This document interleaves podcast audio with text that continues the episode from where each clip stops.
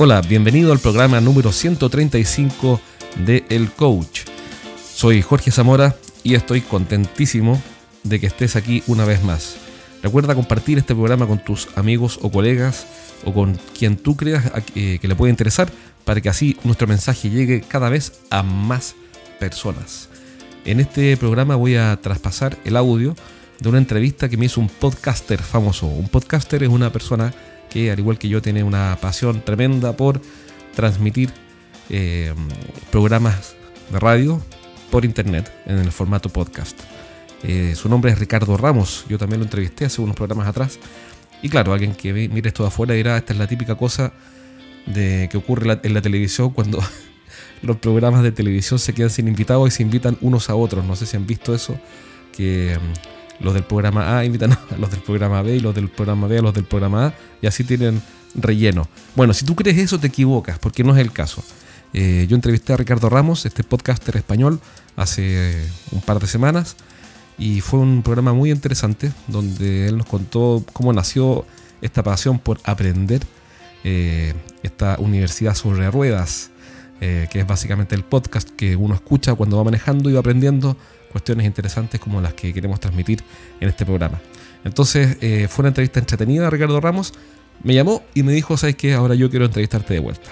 Es un resumen de mi libro, Los siete pecados de los ejecutivos de venta cómo vender más dejando de cometer errores. Y ahí Ricardo me pregunta un montón de cosas eh, y yo se las voy respondiendo. Y en fin, si te interesa el libro, aquí tienes un resumen hablado eh, de, este libro de ventas. Así que sin más, pasamos a la entrevista con Ricardo Ramos. Un abrazo, nos vemos pronto.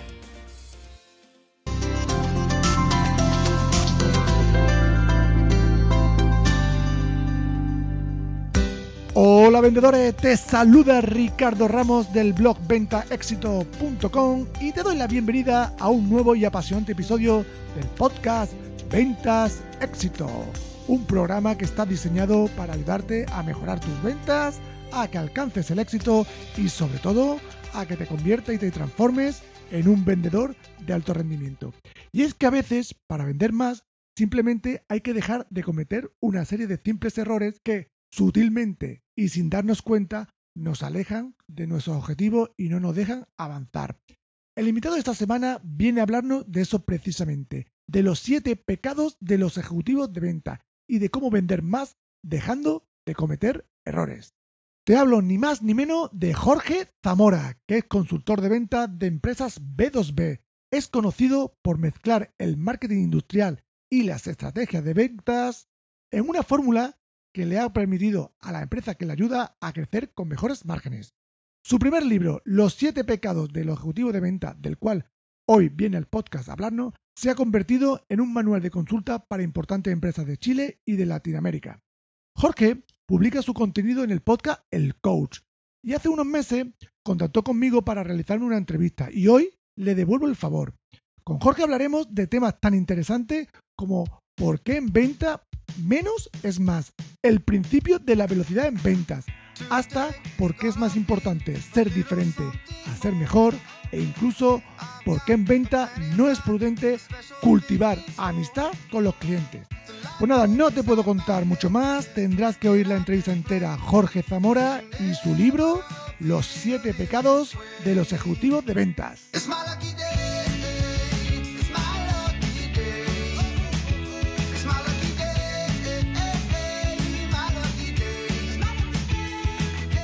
Hola Jorge, ¿cómo estás?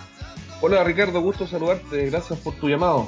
Nada, un placer tenerte hoy en el programa, muy contento para que nos hables de tu libro, Los siete pecados del ejecutivo de ventas. Excelente, pero yo tengo que partir por reconocer que soy el primer pecador de la lista porque los he cometido todos. Aquí el que este libro de pecado que, que tire la primera piedra, ¿no? Claro, que lance la primera piedra. Ahí está, ahí está. Yo no puedo ni, ni, ni, lanzar nada, porque ese libro salió de, de, todos los errores que, yo he cometido también. Pues nada, Jorge, para los oyentes que no te conozcan, ¿quién es Jorge Zamora? Eh, mira, yo soy un padre de familia, tengo cinco hijos, eh, soy católico eh, y trabajo también de forma independiente. Tengo una consultora que se dedica a ayudar a las empresas a, mejorar sus niveles de venta.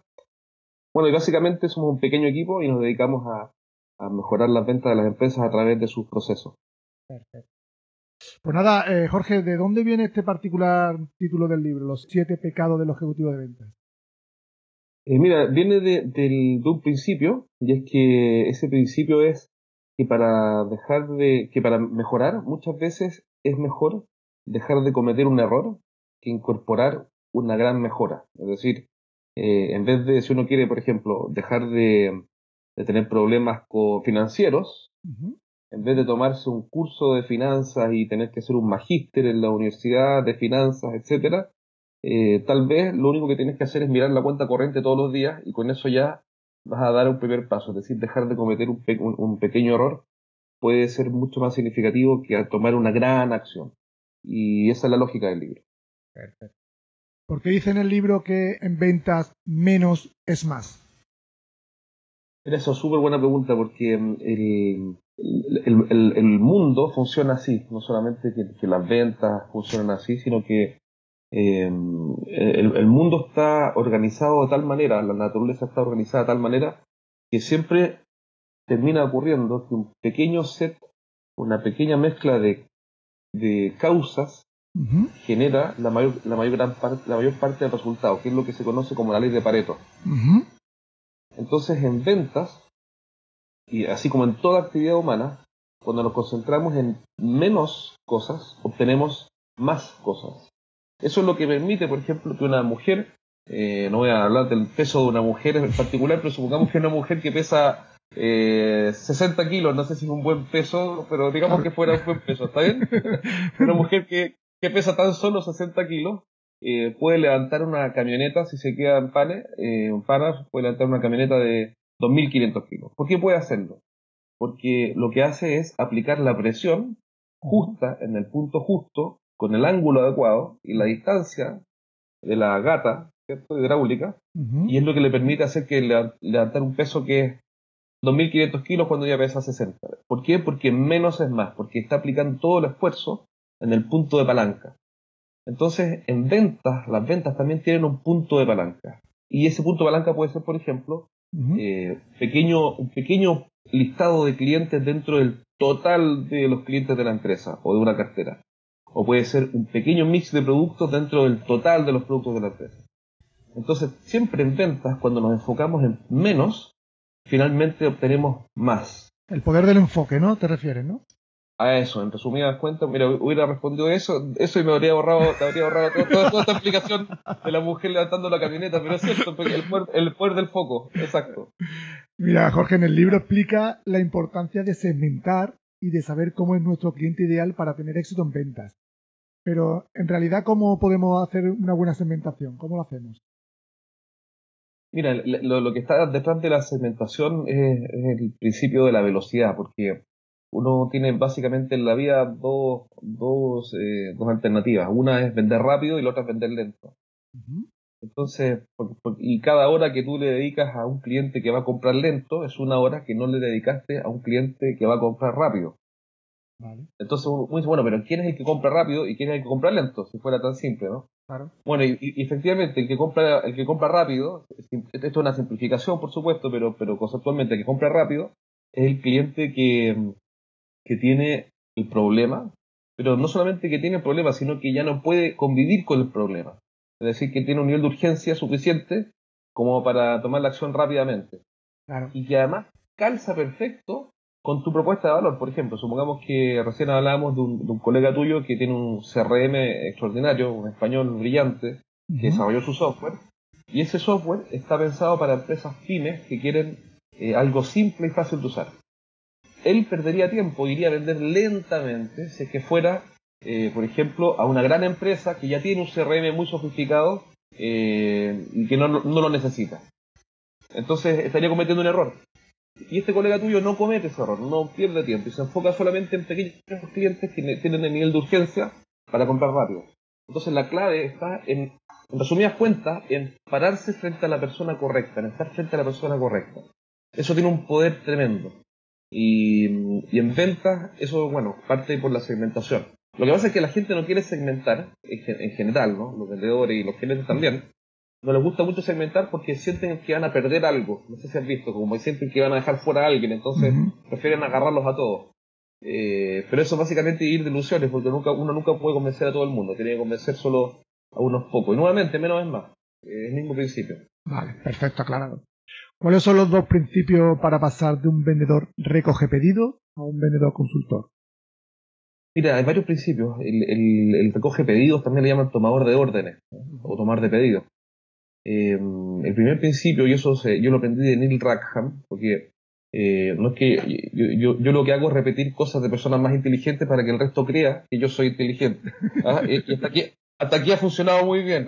Así que ese, ese principio lo leí en una entrevista que le hicieron a Neil Rackham, el investigador que desarrolló la venta consultiva en los años 80, un tipo que hizo una obra monumental. Y a él le preguntan, eh, le preguntan eh, sobre sobre la sobre el perfil del vendedor asesor etcétera y él dice mira una de las cosas más importantes es que tiene que aprender que comprender es más importante que convencer, es decir, tiene, comprender es más importante que convencer, es decir, tiene que entender que la venta más que una persuasión es un acto de comprensión, luego de ayuda y de la cual deriva la venta. Entonces, ese podría ser el primer principio y en el libro, de hecho, yo reconozco que, tomo la escuela de Rackham para desarrollar varias cosas. Y, después, más que haber un segundo principio único, eh, yo diría que lo, principal es pasar a la acción la venta, eh, eh, la venta se ejecuta. Entonces, la pregunta es, bueno, ya eso que es tan bonito, que es comprender, que es tan lindo, ¿no? Eh, y ayudar, etcétera, ¿cómo lo hago?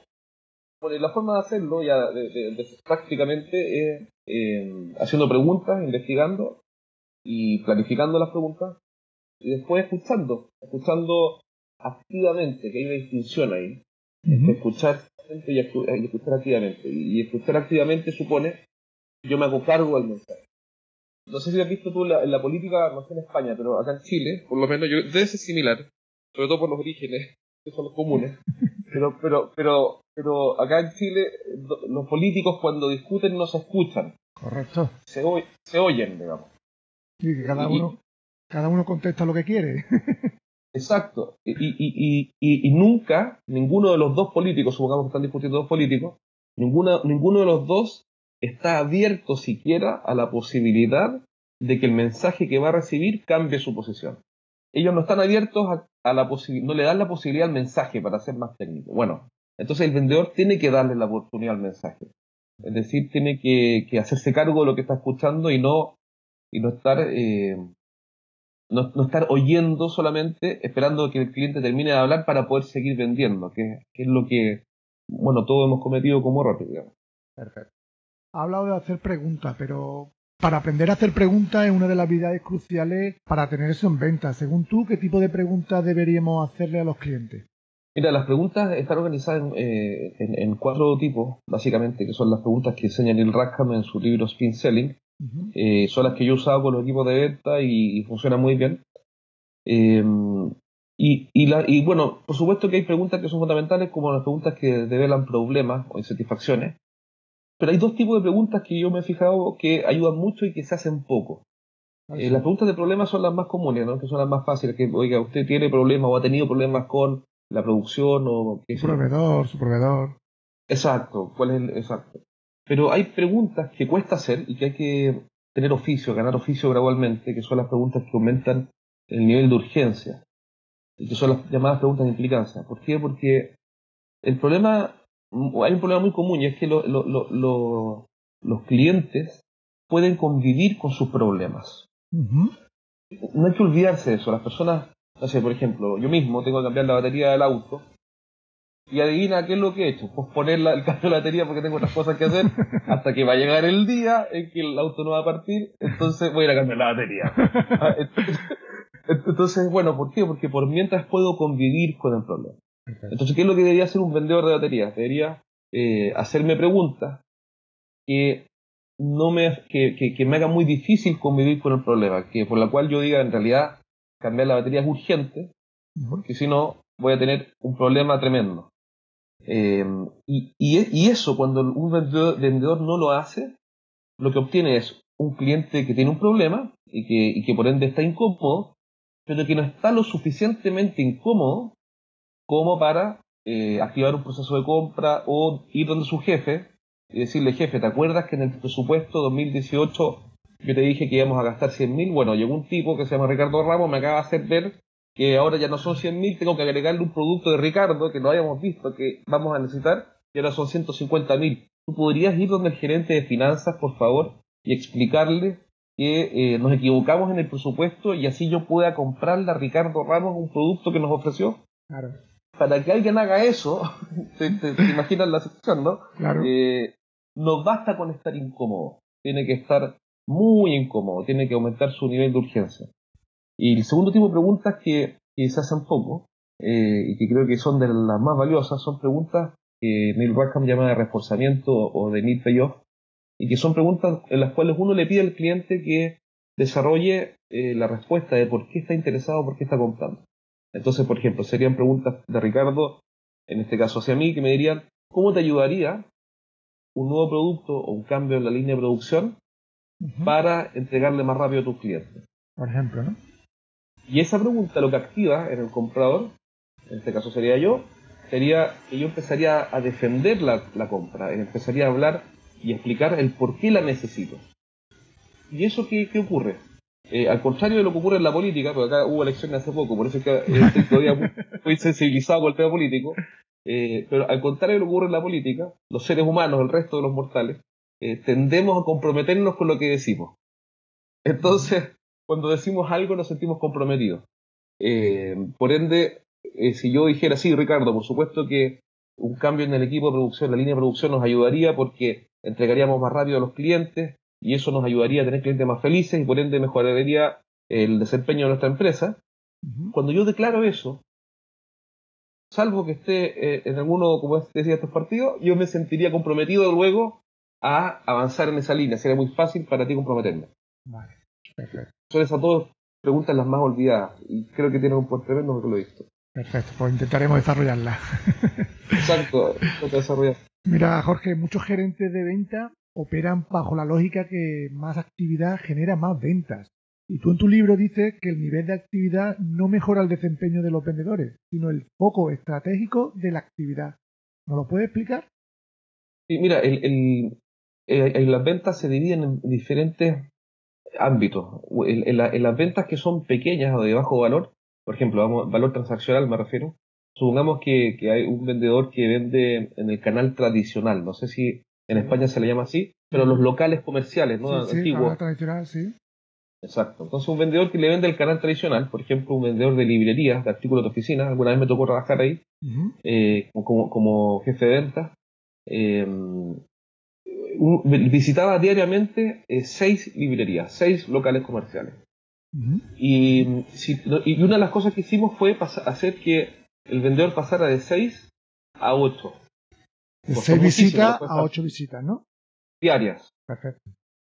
E, eso, eso costó mucho, no fue de un día para otro porque son hábitos, son costumbres, formas de hacer las cosas que por años habían funcionado. Bueno, y eso empezó a impactar el nivel de venta. ¿Por qué? Porque más actividad era más venta. Si en vez de pasar a 6 pasábamos a 8, teníamos dos visitas diarias más. Por 20 días son 40 visitas más al mes, y de 40 visitas, eh, a una tasa efectiva del 30%, son 12 notas de venta más. Sí, por probabilidad venden más. Exacto. Solo que en ese mundo estamos hablando de ventas transaccionales de bajo valor, donde lo que prima es la, la velocidad de entrega, la entrega oportuna, el, precio competitivo. Estamos hablando de pequeños negocios que son rápidos, transaccionales, donde el valor, donde el cliente no espera un gran eh, valor asesor por parte del vendedor. Pero en las grandes ventas industriales es, completamente diferente. Entonces, poniendo un ejemplo burdo, pero, pero que puede servir, supongamos que ahora nosotros vendemos submarinos nucleares. Por ejemplo. Si, vendemos submarinos nucleares, eh, afortunadamente no son muchos los clientes que uno, a los cuales uno podría venderles.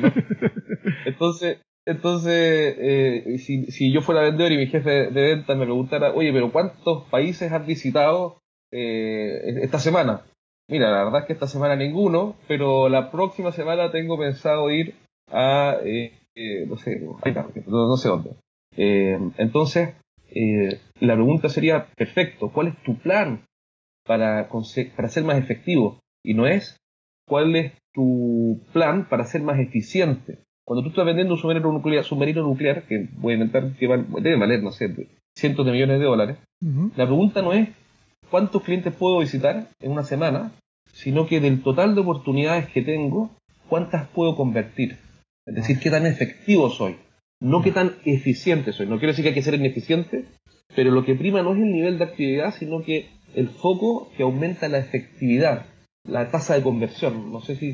Sí, sí, sí, yo eh, lo he entendido perfectamente. Aquí lo que tú dices es que depende de lo que tú vendas, o te enfocas en la actividad o te enfocas en el foco estratégico, ¿no? Exacto. Ahora fíjate que, eh, perdona que me extienda un poco sobre eso, porque muchas empresas que están en los dos mundos. Entonces, por ejemplo, tenemos un cliente acá que vende máquinas para eh, soldar y cortar con plasma, pero también, y que son grandes ventas industriales, donde lo que prima es la efectividad, el foco estratégico, como tú dijiste recién, la preparación, pero a su vez vende los consumibles, es decir, los insumos de cada una de esas máquinas. Claro. Entonces, ¿qué demanda eso? Demanda que tiene que ser muy efectivo en la venta del equipo, la maquinaria, pero a su vez tiene que ser muy eficiente en la venta de los consumibles, porque el cliente espera las dos cosas, espera que lo atiendan consultivamente, eh, con un foco asesor estratégico cuando le venden el equipo, pero el momento de él comprar eh, los consumibles, los insumos por 50 dólares, quiere una entrega rápida, una entrega eficiente, sin errores. Eh, entonces, las empresas muchas veces están divididas en ambos mundos, con un mismo producto. Entonces, ¿cuál es la complejidad ahí? En realidad no, no, es tan complejo, sino que cuál es el error común ahí, es tratar de igual manera las dos ventas y no distinguir que el cliente espera que yo sea muy eficiente, eh, por ejemplo, apoyándome con un carro de compra en la venta de los insumos. O sea, le vendo la máquina en persona, me demoro meses en vender el equipo, pero cuando él quiere comprar los insumos, lo hago a través de un carro de compra, o lo hago a través de un asistente de telemarketing, o de un vendedor junior, o de un ejecutivo de back office, eh, etcétera, donde respondemos rapidísimo. Entonces muchas veces las ventas, las ventas eh, tienen de las dos, y los gerentes tienen que entender que conviven con dos universos distintos detrás del cual hay un mismo cliente. Perfecto. Sí, aclarado, aclarado. Jorge, la entrevista de venta es un momento clave y decisivo. ¿Cuáles son, según tú, los pasos que debemos preparar para hacer una buena entrevista de venta? Mira, nuevamente la entrevista de venta tiene cuatro etapas. Eso, eso es un aporte también de Neil Rackham. Como te dije, yo, yo lo que he hecho en este libro es básicamente eh, juntar lo mejor de todo lo que me tocó vivir como vendedor. Primero yo fui vendedor, anduve en la calle como tal como te ha tocado a ti, eh, vendiéndole de hecho a locales comerciales, inicialmente, después a empresas, golpeando puertas, por ende eh, pasé por todas las cosas que han pasado un vendedor, desde que te cerra la puerta en la cara, de ahí para todo lo que tú sabes, ¿no? entonces, después como jefe de venta, después gerente, ahora consultor con equipo, hace unos años.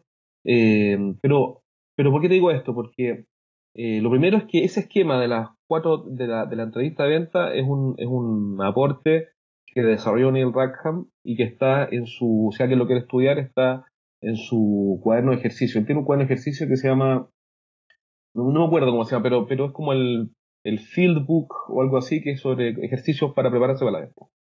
Y eso fue, pero hay algo que es muy importante y te lo comentar de inmediato, pero básicamente las cuatro etapas son eh, Primero la apertura, que es como el vendedor se presenta y se posiciona como alguien que va a hacer preguntas. Y el objetivo de eso es que no pierda el control de la reunión. Es decir, si el vendedor no declara y no logra que el cliente acepte en la, apertura, en la presentación, que eh, va a hacer algunas preguntas para ayudar al cliente, es el cliente el que empieza a hacer las preguntas y toma el control de la reunión durante todo el rato y eso es un problema, por razones obvias. La segunda es la investigación, que es probablemente hacer las preguntas que conversamos recién, y después es mostrar aptitud, demostrar al cliente cómo efectivamente nosotros sí cumplimos y somos aptos para resolver el problema que tiene el cliente.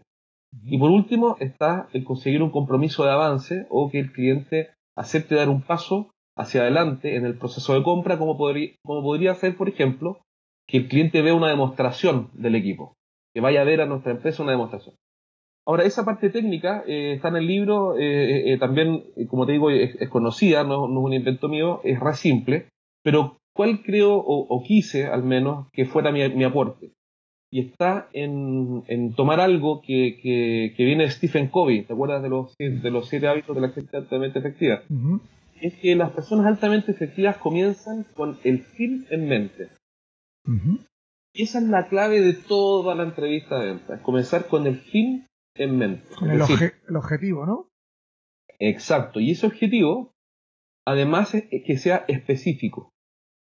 Entonces, antes de ir a visitar al cliente don Ricardo Ramos, yo me pregunto, ¿qué, ¿qué consideraría un éxito al término de esta reunión o de esta entrevista? Cuando yo cierro la puerta de la oficina de don Ricardo, ¿cómo sé yo si tuve éxito, con precisión, con exactitud? ¿Cómo sé? Ah, ok, si yo consigo que don Ricardo venga a nuestra empresa a ver la demostración del equipo, entonces fue un éxito la reunión. Ahí la objeción más, bueno, y eso, ese es el punto de salida de la reunión y es el que organiza todo lo que viene hacia atrás, todo lo que viene previo. Ahora, ¿cuál es la objeción más común para alguien que nos está escuchando y que trabaja en venta?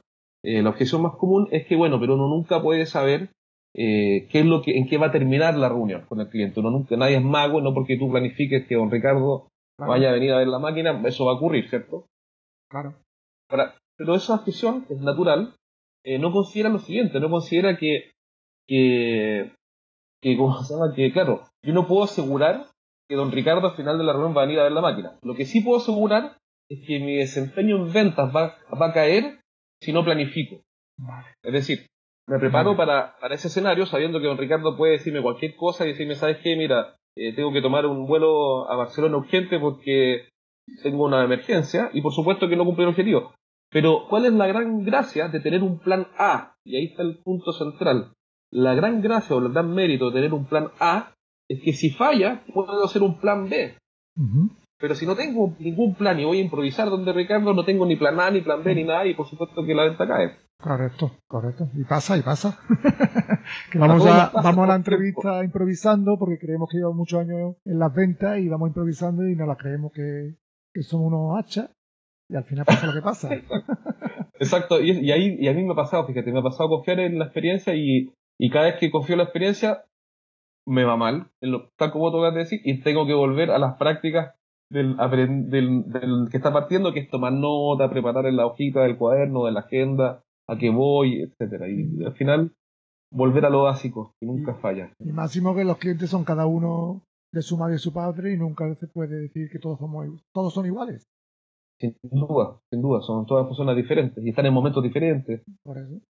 Jorge, dices en el libro que la hiperconectividad de nuestros días es lo que nos hace ser improductivos. Según tú, ¿cómo podemos ser vendedores productivos? Mira, es, la productividad por sí misma es un tema muy profundo. Yo no soy experto en, eso porque conocí hace poco una persona que, se especializó en el tema de la productividad y en realidad es un universo, como, hablar de arquitectura, hablar de ingeniería, hablar de medicina. Así que lo que conozco yo es tangencialmente. Lo que sí he, podido observar es que, eh, y, yo creo que puede, es evidente para cualquiera, que eh, nosotros estamos sometidos a muchas distracciones y que aumentan mientras más aumenta la conexión. No sé si te has fijado, pero, no sé, en Facebook eh, nos tenemos 6.500 amigos, pero resulta que al cumpleaños de uno llegan cinco. Entonces, eh, eh, estamos por ende eh, tan conectados que, que, sufrimos una serie de distracciones, desde llamadas telefónicas, interrupciones en la reunión, mensajes de WhatsApp, Facebook, Twitter y, y, esa, y esa locura por estar o por querer estar conectado en todo hace que finalmente estemos conectados con nada, nuevamente menos es más, es decir, eh, si nos concentramos solo en lo esencial, que no digo que sea fácil, eh, podemos ser más productivos. Pero eso supone un sacrificio. Entonces, una de las cosas que, le escuché a un, a, un, a, un, a, un, expositor que se llama Dan Kennedy, eh, que me pareció genial, fue, si, si quieres ser más productivo, tienes que desconectarte. Hasta ahí es fácil entender. Pero bueno, ¿cómo lo hacemos? Dijo, mira, apaga el no puedo decir la palabra, pero el famoso, por no decir, pero parte con F, ¿no? El famoso Internet. Apaga, apaga Wi-Fi, por ejemplo. Es decir, si vas a trabajar, apaga Wi-Fi. El Wi-Fi. Y, el Wi-Fi, perdón. Y, yo lo he apagado, eh, no lo hago siempre, para ser honesto, pero lo he hecho. De hecho, mira, lo hago a veces, no siempre, lo hago. Y la primera vez que lo hice empecé a transpirar frío, empecé a temblar y mi señora me preguntaba, ¿qué te pasa? Que te estás desmayando. Y, me empecé, a, tener náuseas y era porque efectivamente me había desconectado por primera vez de la raza humana, del, del, mundo, de la red, eh, por unos minutos. Pero después te acostumbras y no pasa nada. Si tú pagas el wifi, no pasa nada. Y, y ojo, y que si además dejas de apretar esa tecla de enviar y recibir en la bandeja de email, ¿has visto? Enviar y recibir, enviar y recibir, enviar y recibir. Si dejas de hacer eso, después de un tiempo, también no pasa nada. Entonces, si tomas pequeñas acciones como apagar el wifi wifi, eh, cerrar la bandeja de correo y además poner el teléfono, por ejemplo, en modo avión, y bloqueas un pequeño tiempo para concentrarte, puede que tengas síndrome de abstinencia, como pasó a mí, y que estuve con persianas ahí temblando, pero después de un tiempo te acostumbras y es impresionante cómo, cómo desconectarse un poco con esas pequeñas cosas y quizá otra que se te ocurra puede cambiar tu productividad y volver a la vida que vivían nuestros abuelos o, nuestros padres, eh, que no tenían wifi, no tenían el celular, ni el WhatsApp, ni todo, y, resulta que el, mundo creció y se desarrolló sin ningún problema. Bueno, con muchos problemas, pero sin ningún problema por ese sentido. ¿Y cómo podemos enfocarnos en lo esencial para cumplir el objetivo? Mira, lo, esencial, eh, para enfocarse en lo esencial, que, no, que, que no, como digo, no es fácil, la clave está en hacerse preguntas. Y y nuevamente, eh, yo como te decía, soy persona que repite cosas de otros tipos inteligentes para que crean que lo soy. Entonces, entonces eh, esto se lo escuché a un autor inglés que se llama Richard Koch, o Koch, es K-O-C-H, en un libro que escribió que es sobre The 80-20 Principle, el principio del 80-20. Tiene dos libros, tiene tres libros muy buenos. Eh, dos de ellos hablan sobre la ley de Pareto, la ley de Pareto 80-20 Principle y 80-20 Principle for Managers para gerentes. Y tiene un libro también que recomiendo mucho que se llama The Star Principle, el principio de las empresas estrellas. Bueno, el punto es que en una entrevista a, Richard Koch sobre su libro, a él le preguntan eso que tú acabas de preguntar, que es clave. Bueno, pero bueno, ya, ok, ya está muy bonito, muy linda la historia de enfocarse en lo esencial ya. Pero ¿cómo, ¿Cómo, lo ¿cómo lo hacemos? Vamos a lo práctico. Entonces, y ahí yo escuché algo que él dijo y que no está en sus libros, porque leí los tres, eh, y por eso yo creo que fue una, pepita de oro, eh, una, una, joya que salió de esa entrevista, y es que él dice, mira, este tipo de cosas se resuelven haciendo preguntas extremadamente exigentes. Fíjate, cuando yo soy extremadamente exigente, eh, mi mente se obliga a descartar todo lo superfluo. Por ejemplo, si yo digo una pregunta no exigente, sería ¿cómo puedo vender eh, más este mes para un vendedor? Vale. Mira, las respuestas son múltiples. Puedo visitar más gente si, si, eso ayuda, o puedo, puedo promover productos nuevos, o puedo eh, ser más ordenado, manejar mejor mi tiempo, apagar el wifi y poner el teléfono para concentrarme. Puedo hacer 100 cosas. Entonces, de una pregunta que no es exigente nacen 20 respuestas, ¿cierto? Cierto. Pero si yo me hago la pregunta extremadamente exigente, como por ejemplo, ¿Cómo puedo duplicar mi venta este año? Es una pregunta extremadamente exigente, sin aumentar mi gasto, ni de tiempo ni de recursos. Entonces ahora ya empiezan a eliminarse todos los, oye, no, que si, apago el wifi, que si uso una agenda electrónica, que si no sé qué, y me obliga, y, y estoy condicionando mi mente, mi forma de razonar, para ir a buscar solo una o dos cosas que definitivamente cambian todo. Entonces, la, la, la, el, pensamiento, el pensamiento paretiano, por decirlo así, que aplica la ley de Pareto en profundidad, se activa con preguntas extremadamente exigentes. No, no, no exigentes, sino que extremadamente exigentes. Y eso te ayuda a enfocarte en lo esencial. Entonces, todos los días deberíamos hacernos la pregunta, una pregunta extremadamente exigente. Perfecto. Eh, ahora, lo, último, mira, escuché, y esto, eh, perdona que, que, que un, interesante, mostraron una, una, una, frase, un concepto del director de ingeniería de Google que se llama Astro Teller. Y él decía que eh, si, si, si me pides que desarrollemos un auto que, que tenga una autonomía de 50 kilómetros por litro, un rendimiento de 50 kilómetros por litro, entonces vamos a trabajar mucho para conseguir resultados promedios. Pero si me pides que, eh, que desarrollemos un auto que dé 500 kilómetros por litro, entonces tenemos que reimaginar el auto, el automóvil, el coche. Entonces, fíjate, está diciendo lo mismo. Si es que nos hacemos una pregunta extremadamente exigente, que sería un auto que rinda 500 kilómetros por litro, entonces ya la forma convencional de conceptualizar el auto no nos sirve. Vale. Y tienes que reimaginar y repensar el auto desde el origen para llegar a un punto de palanca que es el que definitivamente cambia todo. Entonces, fíjate qué interesante, porque en Google ya usan esa lógica y es lo que también habla Richard Koch en su libro y, bueno, y transmite la entrevista. Sí, preguntas muy, muy concretas, ¿no? Concretas y muy exigentes, que te obligan a descartar todo lo que no es absolutamente fundamental. Claro. Eh, uno de los pecados capitales, Jorge, es ignorar la propuesta de valor. Pero, ¿qué es la propuesta de valor y por qué es tan importante? Mira, la propuesta de valor eh, es básicamente la respuesta a una pregunta. Y esa pregunta es ¿por qué debería elegirte a ti versus elegir a cualquier otro eh, de todos los que ya existen, digamos? O también podría ser ¿por qué elegirte a ti versus no hacer nada? Pero sobre todo se usa para, para yo podría convivir con mi problema o, o seguir como estoy. Pero normalmente la, la propuesta de valor es la respuesta a esa pregunta que es ¿por qué debería elegirte a ti y no a otro? Eh, eso viene de los publicistas de, del comienzo de la, del siglo XX, de, de, en Estados Unidos hay tuvo una generación de publicistas que desarrollaron la propuesta de valor eh, y que esto fue, fue tomado por los marqueteros eh, después de los años 70, 80 y hasta el día de hoy, se ha seguido desarrollando, pero curiosamente se ha seguido desarrollando eh, en torno a lo mismo, en torno a lo esencial, en torno a simplificar mucho la respuesta. Entonces uno de los casos más famosos de la, de la historia eh, es el de Domino's Pizza. Creo que en el libro también está el ejemplo de Domino's Pizza, exacto. ¿Y, ¿Y, por qué hablo de publicidad? Porque alguien podría decir, bueno, ¿por qué hace este tipo hablando de publicidad si es que eso, supone que Ricardo Ramos entrevista a personas de venta? Es porque la verdad en el mundo industrial la publicidad y el marketing junto a las ventas son indivisibles.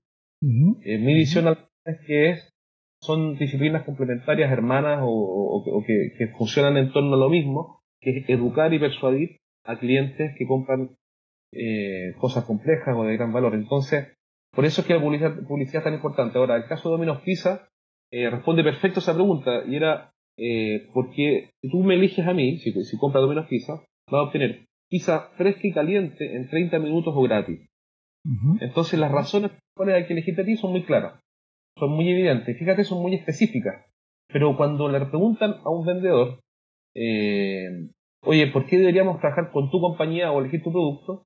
Las respuestas más comunes son, mira, por la calidad, el respaldo, la trayectoria, eh, la garantía, la satisfacción de nuestros clientes, la reputación, o las soluciones integrales, que nunca he entendido que son las soluciones integrales porque todo el mundo ofrece soluciones no sé integrales. Si en España. No, no sé, allá en España, acá en Chile todo el mundo ofrece soluciones integrales y al final nadie sabe lo que es. Entonces, cuando un cliente escucha una respuesta genérica, eh, no entiende nada, porque si tú, si, si tiene que hacer una orden de compra de 300 mil dólares, la razón para elegir a Ricardo Ramos y no elegir a otro, no es que Ricardo Ramos dijo por la trayectoria.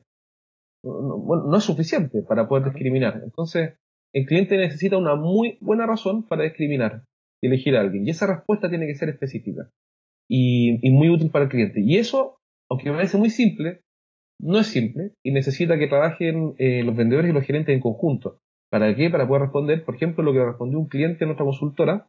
Eh, trabajamos con él en esta pregunta tan sencilla, en la respuesta. Y fíjate que la respuesta final que apareció, y él vende cañerías, cañerías metálicas, uh -huh. de acero, uh -huh. que son iguales a todas las otras cañerías de acero porque están fabricadas bajo especificación, eh, hechas en China, por ende son todas exactamente iguales. Uh -huh. Y la respuesta que preparamos fue, porque si tú trabajas conmigo, por cada día de retraso en la entrega de nuestros materiales, nosotros bonificaremos el 1% del total de tu compra. Wow. Entonces, eso es muy específico.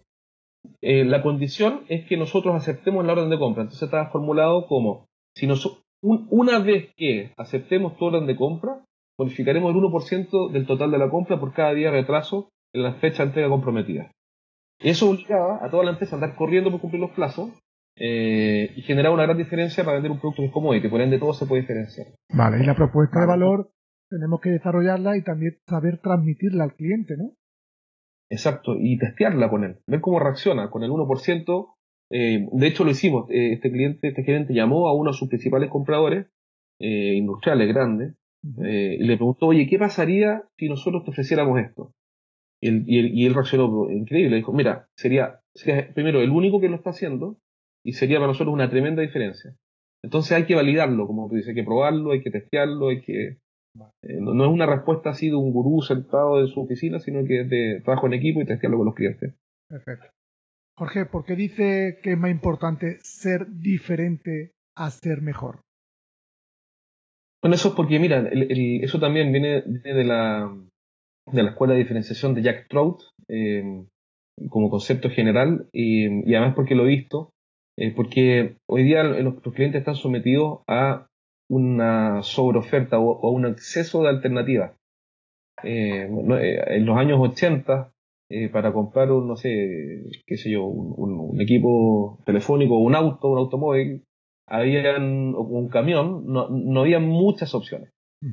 Entonces, eh, la competencia en esa época estaba dada por, por, eh, por quién tenía el mejor producto. Pero hoy día la diferencia entre un, un, un camión Volvo y un camión Scania, por ejemplo, no, no, no, es que yo sea experto en camiones ni nada por el estilo, tampoco quiero desmerecer a los ingenieros de ninguna de las dos empresas, pero la verdad es que son muy similares, digamos, no es que, no es que el Scania sea un, desastre y el Volvo es mil veces superior, digamos, son, en las altas gamas son todos muy buenos, son, las diferencias son casi imperceptibles. Es decir, es muy difícil para un camión de, para un vendedor que venda camiones eh, Volvo decirle a un cliente transportista que compra una flota de camiones, decirle, mire, lo que pasa es que nuestro equipo es mejor. Claro. Porque, porque mejor, claro, mejor que el Mercedes, difícil, y el Mercedes también no es muy superior al otro. En la alta gama tienden a parecerse básicamente, no digo que son iguales, pero, pero, pero, pero, pero son bastante similares. Entonces, tiene un impacto mucho mayor en el cliente ser diferente y, y, no competir en la categoría de, comillas, ser el mejor. Sino que, por ejemplo, si todos mis competidores, yo vendo camiones marca X, y todos mis competidores eh, dicen ser el mejor camión, eh, aquí yo tengo una ventaja por ejemplo, en el plan de mantenimiento del camión, entonces me conviene no ir a competir en la categoría, eh, me refiero a la categoría en la mente de mi cliente, no ir a competir en la categoría en el posicionamiento en su mente, en el mejor, sino que concentrarme en, el, en, tener el mejor programa de mantenimiento y dejar que el resto de mis competidores eh, compitan por decir quién es el mejor y yo competir solo o ser diferente, y ahí viene la respuesta, ser diferente y decir, mira, yo más que discutir si quién es el mejor, yo soy el que tiene eh, la especialización o el que te puede ayudar con un programa de mantenimiento que va a reducir tus costos de operación en un 20%. Entonces compito, entre comillas, solo, en una autopista solo. En vez de ir a competir con todos en declarar que soy el mejor o que tengo el mejor camión. Entonces, en vez de, ser, de hacer eso, soy diferente y no, no el mejor. A eso, eso es lo que me refiero. Perfecto, aclarado, aclarado. Y eso funciona, funciona por lo demás. Esto no es teoría, sino que lo veo funcionar y, lo trabajamos con los clientes y anda re bien. Muy bien. Jorge, el pecado número 7 que dices en el libro es creer en la amistad con el cliente. Mi pregunta es, ¿por qué dices que no debemos cultivar la amistad con los clientes?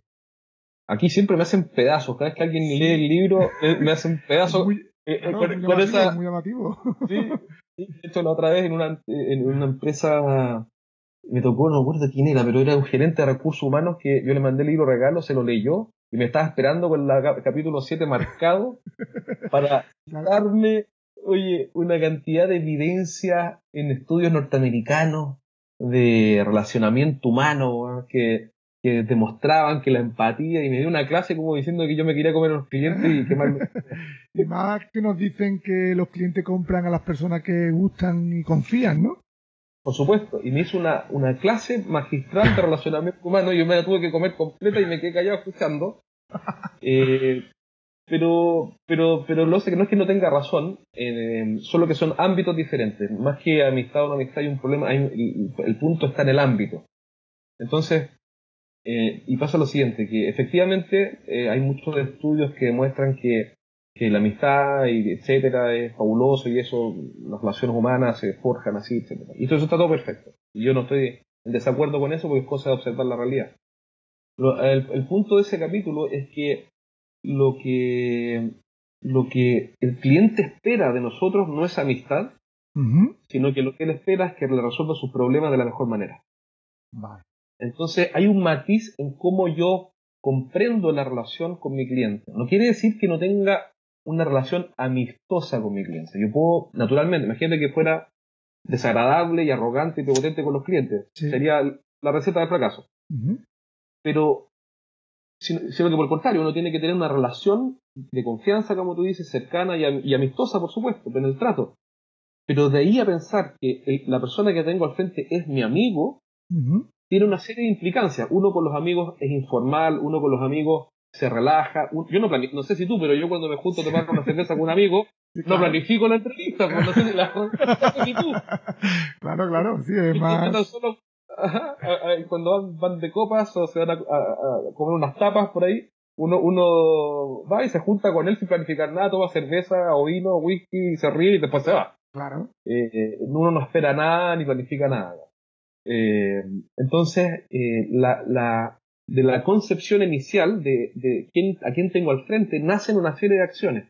Si yo, si yo entiendo, por el contrario, que tengo al frente una persona que tiene problemas y, y, mi función, mi labor, mi propósito es ayudarlo a resolver esos problemas de la mejor manera, entonces vienen, nacen acciones coherentes con eso, que son mucho mejores a las acciones que nacen a pensar que a quien tengo al frente es un amigo, entonces, no digo que no haya que tener una relación amistosa, digo que esencialmente esa persona no es tu amigo. Si fuera tu amigo, eh, estaría en tu casa el domingo almorzando contigo y, y, estarías de vacaciones con él. Yo sé que hay vendedores que lo hacen y, que, que eventualmente eso ocurre. Lo que el matiz está en que no puede ser parte esencial de la estrategia hacerse amigo de los clientes porque en la práctica eso nunca ha funcionado. Porque en la práctica lo que ocurre es que el vendedor está más preocupado de caerle bien o ser simpático con su amigo que de defender los precios, los nuevos precios de la compañía sobre los nuevos productos que llegaron.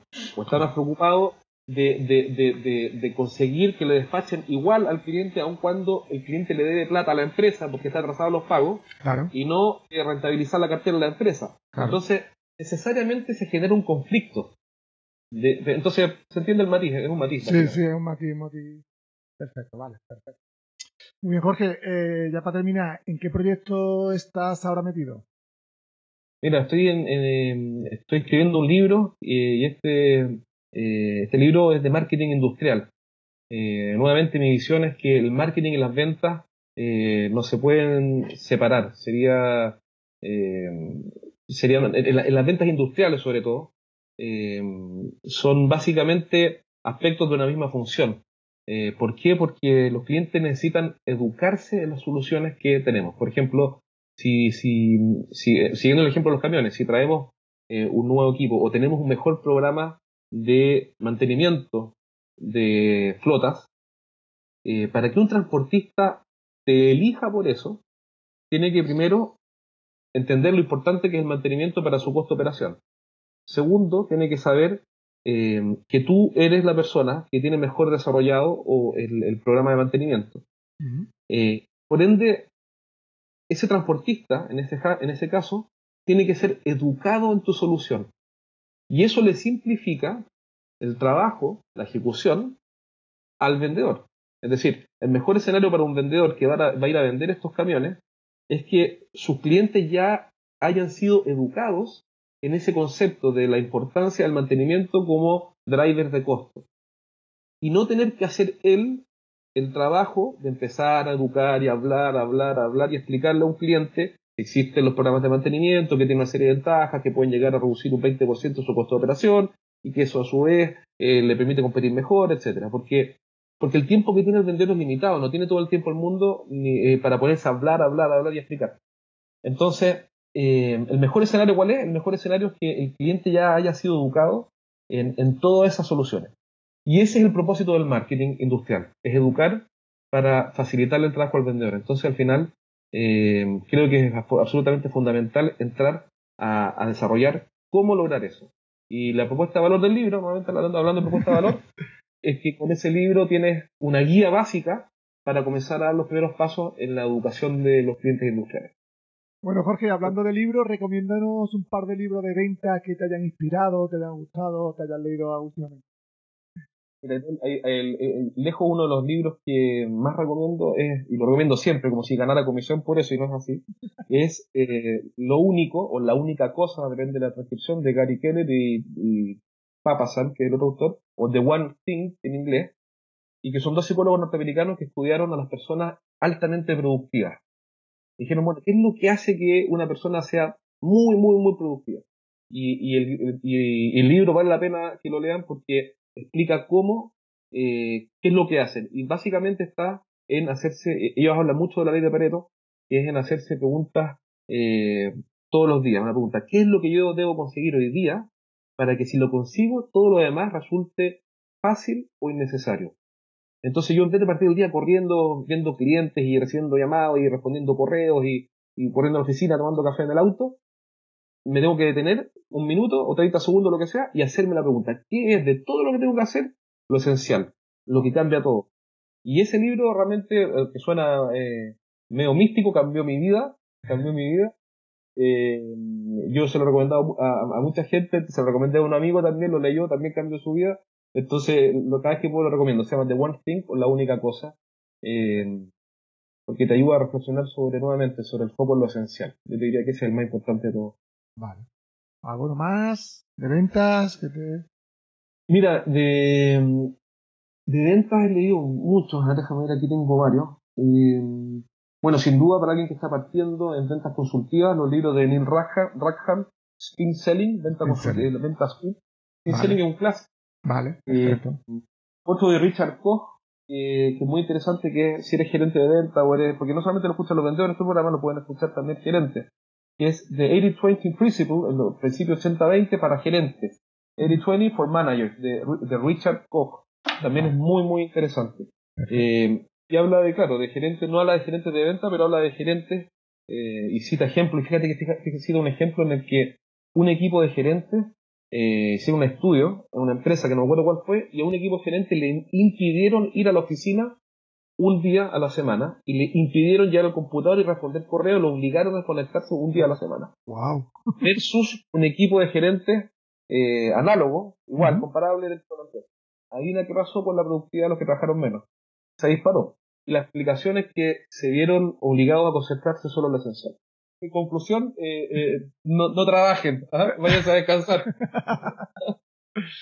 bueno, ya para terminar, Jorge, ¿dónde te encontramos? Saber de ti, bueno, yo estoy desconectado de todo precisamente para ser más productivo, soy inalcanzable. no, es muy simple. La página estrategiasdeventa.com, ahí está el formulario de contacto y siempre respondo. Estrategiasdeventa.com. ¿Libro? ¿Dónde lo podemos comprar, descargar? Mira, hoy día pueden descargar los primeros tres capítulos gratis eh, en la página web. Basta que se registren ahí en el home y ya lo descargan. Eh, el libro estoy en proceso de subirle un carro de compra porque antes lo hacía por PayPal uno a uno y realmente, bueno, no, tiene ningún sentido porque tiene, que ser automático precisamente. Así que ya de aquí un par de meses, espero no más de tres, ya el libro está arriba para que lo puedan comprar por carro de compra directamente. Si lo quieren comprar en persona, o sea, uno a uno sin carro de compra, eh, me mandan un correo a jorge y yo le mando el link para que puedan comprarlo por PayPal. Eh, lamentablemente en este minuto no está automático, pero ya de aquí a tres meses, de aquí a marzo, va a estar eh, ya con carro compra arriba. Perfecto. Pues nada, Jorge, pondremos todos los enlaces en el artículo que acompaña este podcast y nada, hasta aquí la entrevista. Ha sido un verdadero placer tenerte hoy en el programa y darte las gracias por tu tiempo y sobre todo por ayudarnos a vender más dejando de cometer errores. Así es, te lo agradezco y eh, gracias Ricardo y nuevamente te felicito por lo que estás haciendo porque aunque tú no me creas, yo como te digo que anoto las, las frases inteligentes de personas más inteligentes, tengo anotadas tus frases de una entrevista que te hice yo donde dices que el branding personal es el currículum del siglo XXI. Y esa frase eh, a mí se me grabó y te felicito por lo que estás haciendo porque precisamente en el libro de marketing habla de lo que estás haciendo tú, que son podcasts. ¿Para qué? Para educar a las personas.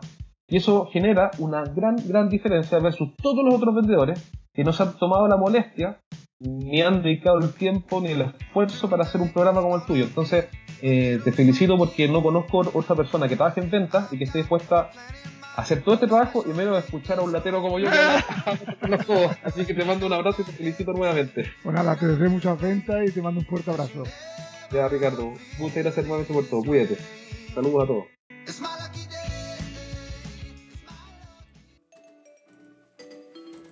Esa fue la entrevista con Ricardo Ramos sobre el libro Los siete pecados de los ejecutivos de venta, cómo vender más dejando de cometer errores. Recuerda que puedes descargar los primeros tres capítulos absolutamente gratis desde mi sitio web estrategiasdeventa.com.